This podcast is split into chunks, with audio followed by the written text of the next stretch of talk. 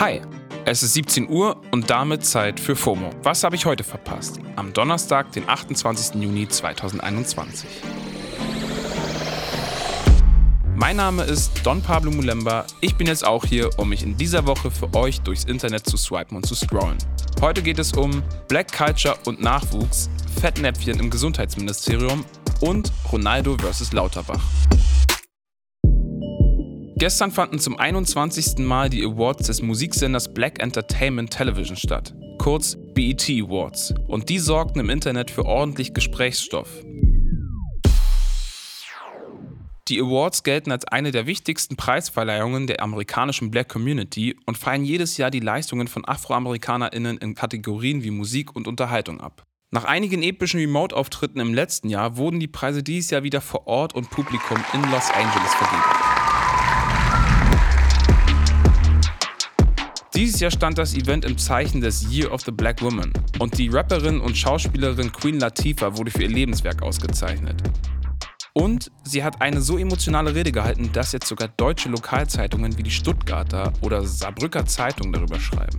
Vor ihrer Rede wurde sie von den Rapperinnen Lil Kim, MC Light und Rhapsody mit einem Medley-Auftritt gewürdigt. Mal wieder allen die Show gestohlen hat aber ganz klar Cardi B. Sie trat mit dem Rap-Trio Migos auf und kam mit sehr verdächtigem Babybauch auf die Bühne. Zeitgleich hat sie in einem Insta-Post mit einem simplen Number 2 dann bestätigt, was für alle offensichtlich war. Sie ist zum zweiten Mal von Migos Rapper Offset schwanger und das Internet freut sich mit. Der Post, der Cardi mit nacktem, weiß angemalten Oberkörper zeigt, wurde mittlerweile schon über 10 Millionen Mal geliked. Ich habe das Bild zwar selbst nicht geliked, aber trotzdem möchte ich den beiden zum Babyglück gratulieren und natürlich auch den ganzen GewinnerInnen des Abends mit den Worten von Queen Latifah. Be black. Black is beautiful. Weniger schön war ein Fettnäpfchen, in das das Gesundheitsministerium übers Wochenende getreten ist. Die Corona-Schutzimpfung ist unser Joker in der Pandemiebekämpfung. Günther Jauch hat sich impfen lassen. Das hat das BMG gestern Vormittag getwittert. Dazu ein Foto vom vermeintlichen Impfarm des Quizmasters.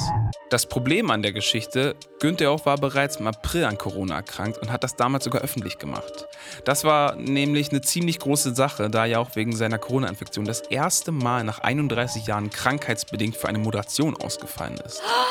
Laut der Ständigen Impfkommission können sich Menschen jedoch erst sechs Monate nach Genesung impfen lassen.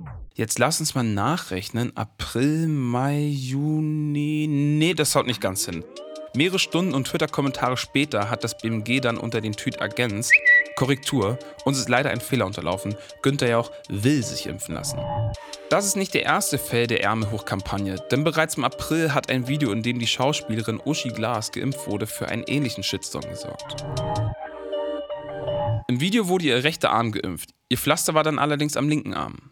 Auch damals gab das BMG zu, dass die Impfung inszeniert wurde und die Schauspielerin erst später geimpft wurde. Solche Aktionen sind leider doppelt ärgerlich, weil sie den Corona-LeugnerInnen und Querdenkenden in die Hände spielen könnten. Ich persönlich finde die Kampagne super wichtig, doch um Vertrauen zu schaffen, liebes Gesundheitsministerium, Anfängerfehler vermeiden. Unabhängig davon, ob Uschi oder Günther nun schon geimpft sind, wenn es euch möglich ist, lasst euch impfen, Leute. Wo wir gerade beim Thema sind, der Gesundheitsexperte Karl Lauterbach ist ja während der Corona-Pandemie zu einem der wichtigsten Influencer geworden. Jetzt will er sich anscheinend auch als Fußballexperte empfehlen. Mit einem Tweet hat er jetzt womöglich seine Sympathien bei den Cristiano Ronaldo-Fans verspielt. Gestern hat er nämlich getwittert, wenn es ein Symbol für die Überkommerzialisierung des Fußballs gibt, ist es Hashtag Ronaldo. Ich glaube kaum, dass ich der Einzige bin, der ihn in dieser EM nicht weiter vermissen wird. Ziemlich heftige Blutkritsche von Lauterbach. Dabei hatte er den ehemaligen Weltfußballer und EM-Rekordtorschützen gerade noch gefeiert. Ihr erinnert euch bestimmt an die Pressekonferenz, auf der Ronaldo die Colaflaschen weggestellt hat und die Leute dazu aufgefordert hat, Wasser zu trinken. Das fand Landsrekordgast Lauterbach nämlich super und hat ihn damals sogar in einem Tweet gelobt. Die Coca-Cola-Aktie ist durch Ronaldos Aktion übrigens um fast 2 Milliarden Dollar in den Keller gestürzt. Aber nun zurück zum eigentlichen Beef.